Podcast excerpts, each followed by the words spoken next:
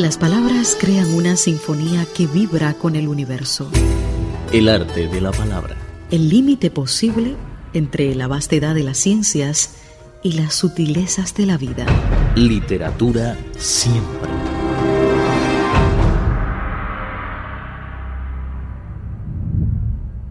Hola estimados oyentes, bienvenidos y gracias por escuchar esta nueva edición de nuestro programa El arte de la palabra. Soy Mauricio, es un gusto saludarlos. Sentir y conocer la literatura. El arte de la palabra. Literatura siempre.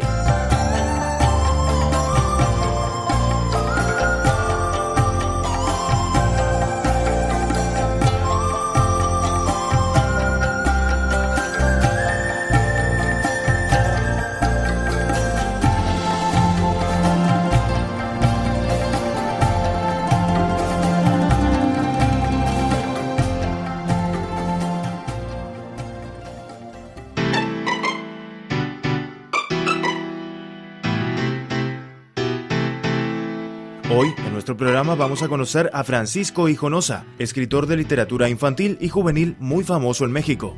En sus libros, el autor ha creado un mundo de fantasía con el que podrán viajar a México a través de la imaginación.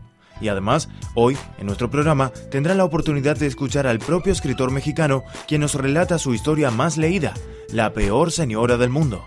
No se lo pierdan. Eh, hola, buenos días. Soy, mi nombre es Francisco Hinojosa. Soy escritor, es fundamentalmente de libros para niños, pero también de otro tipo de literatura. Al hablar de cuándo empezó a dedicarse a la literatura infantil, el señor Francisco expresó que fue por accidente. Empecé por accidente este, estudiando la carrera de Lengua y Literaturas Hispánicas en la Universidad Nacional de México. Me pidieron que hiciera adaptaciones de leyendas de la época de la colonia de México para niños y ese fue mi primer acercamiento. Después me siguieron pidiendo más eh, libros para niños hasta que finalmente se me ocurrió hacer uno por mí mismo y a partir de entonces, desde los 22, 24 años, eh, empecé a escribir y tengo más de 25 libros para niños. Sus libros infantiles y juveniles, por ejemplo, Las gallinas de mi abuelo, de domingo a lunes, a golpe de calcetín, siempre están llenos de imaginación y fantasía. El autor expresó que la imaginación es muy importante para los niños, es una capacidad indispensable. Yo creo que eh, la imaginación es como una especie de músculo que hay que ejercitar, así como un deportista antes de saltar a la cancha tiene que, que hacer ejercicio un, alguien que quiere ejercitar la imaginación, su gimnasio es la biblioteca. Entonces leer creo que es lo que ayuda mucho a ejercitar ese músculo de la imaginación. Y la imaginación lo que nos proporciona al ser adultos es poder sortear obstáculos y resolver todos los problemas que enfrentamos. Y el escritor Francisco también nos presentó su libro infantil más famoso y leído, titulado La peor señora del mundo. De los que yo he escrito, el, quizá el libro más leído para niños se llama La peor señora del mundo, un libro publicado hace 23 años que en un principio fue prohibido por escuelas y por padres de familia y que hoy en día eh, es, es quizá uno de los libros más leídos para niños en mi país.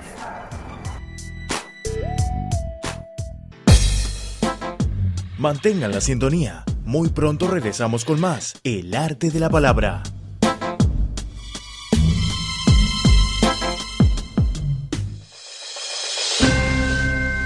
spa.cri.com.cn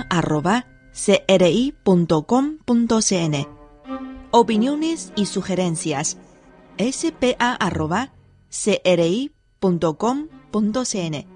El arte de compartir y conocer. Literatura siempre.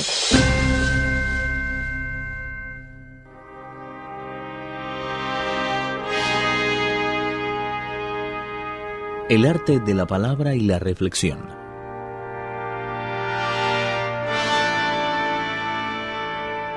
Lao Tzu en el Tao Te Ching.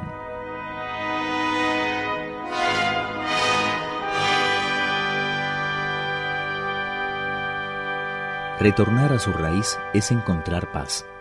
Encontrar paz es realizar el propio destino. Realizar el propio destino es ser eterno.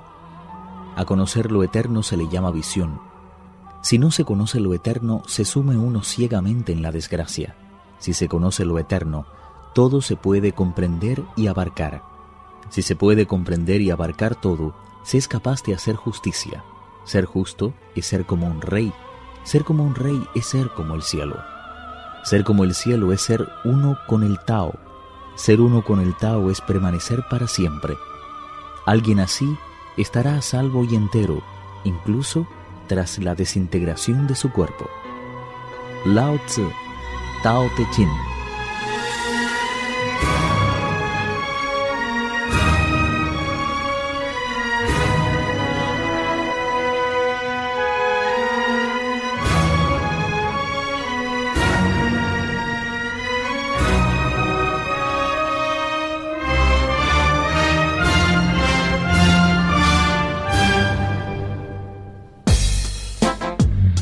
Gracias por su compañía. Continuamos escuchando El arte de la palabra. A continuación, vamos a escuchar al propio escritor, Francisco Hinojosa, que nos relata esta historia fantástica e interesante.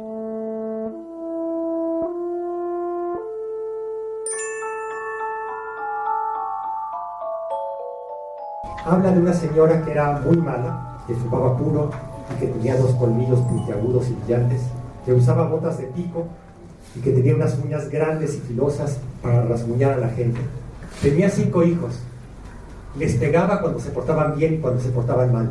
Les echaba jugo de limón en los ojos si hacían travesuras o si se portaban bien. Además de todo, el desayuno les servía comida para perros. El que, no, el que no se comiera esa comida para perros estaba castigado. Todos los niños del vecindario se echaban a correr en cuanto veían que ella se acercaba. Los viejitos y las viejitas, los señores y las señoras, los policías y los dueños de las tiendas. Hasta los gatos y las gaviotas y las cucarachas huían de la malvada mujer. Era una señora mala, espantosa, malvadísima, la peor de las peores señoras del mundo. Hasta que un día todos los habitantes del pueblo prefirieron huir de allí porque tenían por sus vidas. Desde entonces las plazas estaban vacías la señora se quedó solitita en el pueblo. Ya solamente se oían las, las gotas de las lluvias, lluvias contra los tejados de las casas. La espantosa mujer se divertía dándole de comer todos los días migas de pan con salsa de chile y agua revuelta con vinagre. Unas veces le arrancaba una pluma y otras le torcía los dedos de las patas. Cuando la pobre paloma estaba a punto de morir, la señora, desesperada por no tener a alguien, a alguien a quien pegarle, reconoció que solo ella podía ayudarla para atraer nuevamente a los habitantes del pueblo. Entonces decidió darle de comer las migas de pan sin salsa de chile, agua pura. Luego le hizo unas caricias. Cuando que ya era su amiga, le puso un regalito de las palmas. El regalito decía: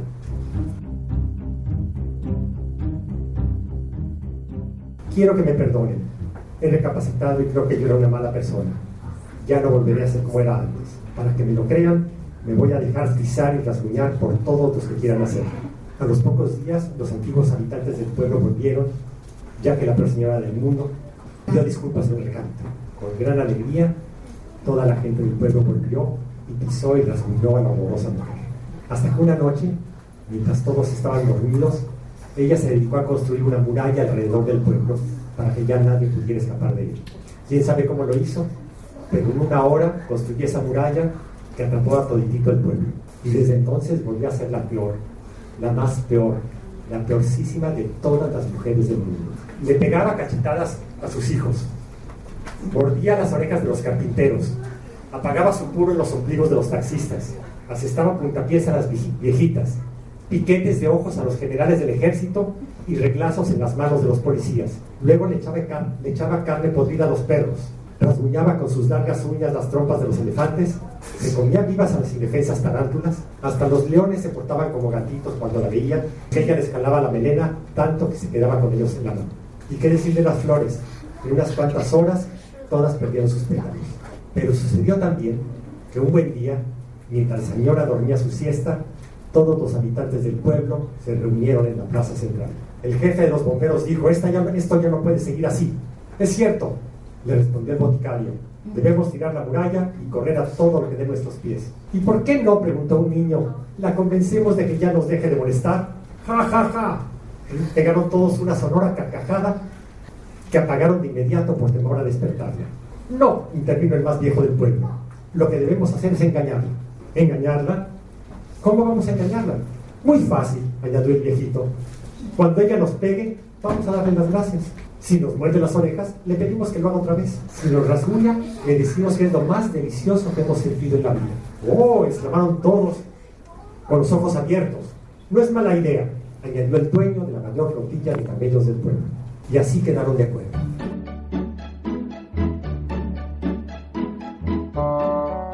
La peor señora del mundo se despertó de su siesta hecha una furia.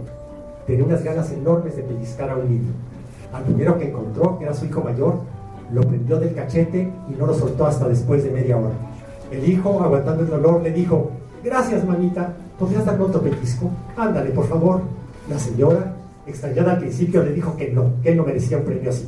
Luego se fue contra la vecina. En cuanto la vio, le dio una tremenda patada en la espinilla con la punta de su bota. Aunque le dolió en el alma, la vecina aguantó, se murió los labios, aguantó las lágrimas y le dijo a la agresora, muchas gracias, muchas gracias, ¿le podría pedir un favor? ¿Un favor? ¿Qué favor y qué favor? gritó la malvada. Deme también una patada en las pompas. Nunca me había pegado alguien tan bien como usted. ¿Pega tan fuerte? No, no y no. ¿Quién se cree que es para pedirme un favor? Ni siquiera una nalgada, suplicó la vecina con una cara, la verdad, muy triste. Como vio que estaban sucediendo cosas muy raras, la mala mujer fue a buscar, al zapatero y le jaló los pelos tanto que se quedó con ellos en la mano. Muchas gracias. Le agradecería que me quitaran los demás pelos. Tengo unas ganas de quedarme pelón que se lo imaginan. Y así fue la peor señora del mundo con todos y cada uno de los habitantes del pueblo. Hasta que llegó la noche y le dio sueño. Mientras ella dormía, todos los habitantes del pueblo volvieron a reunirse. Creo, dijo el más viejo, que nuestro plan está funcionando. Ahora tenemos que seguir engañándolo. Si a ella se le ocurre hacer alguna cosa buena, vamos a quejarnos como si nos doliera y fuera la peor cosa que nos pudieran hacer. La sonrisa se apoderó de todas las bocas que a coro dijeron de acuerdo.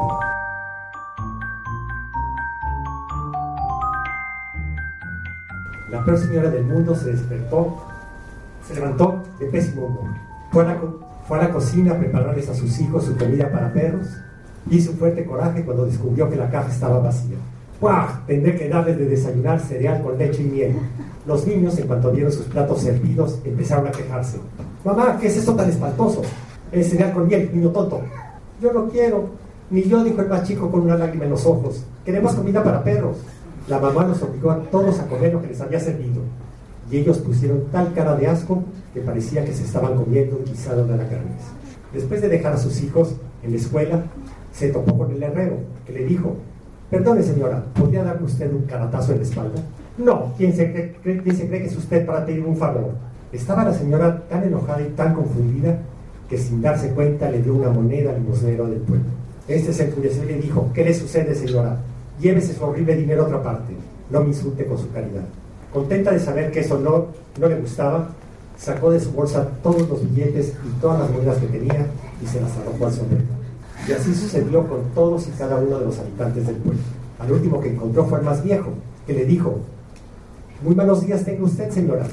Ya se dio cuenta que un ángel caído del cielo nos puso en el pueblo una, una, una maravillosa muralla. Todos estamos muy contentos y orgullosos de tener una muralla tan bonita, llena de furia, echando baba por la boca y espuma por las narices, corrió a la muralla y en menos de una hora la derribó por completo. Desde entonces todos vivieron felices, pues la peor señora del mundo seguía haciendo las cosas malas, más buenas del mundo, mientras el pueblo se divertía sus cosas.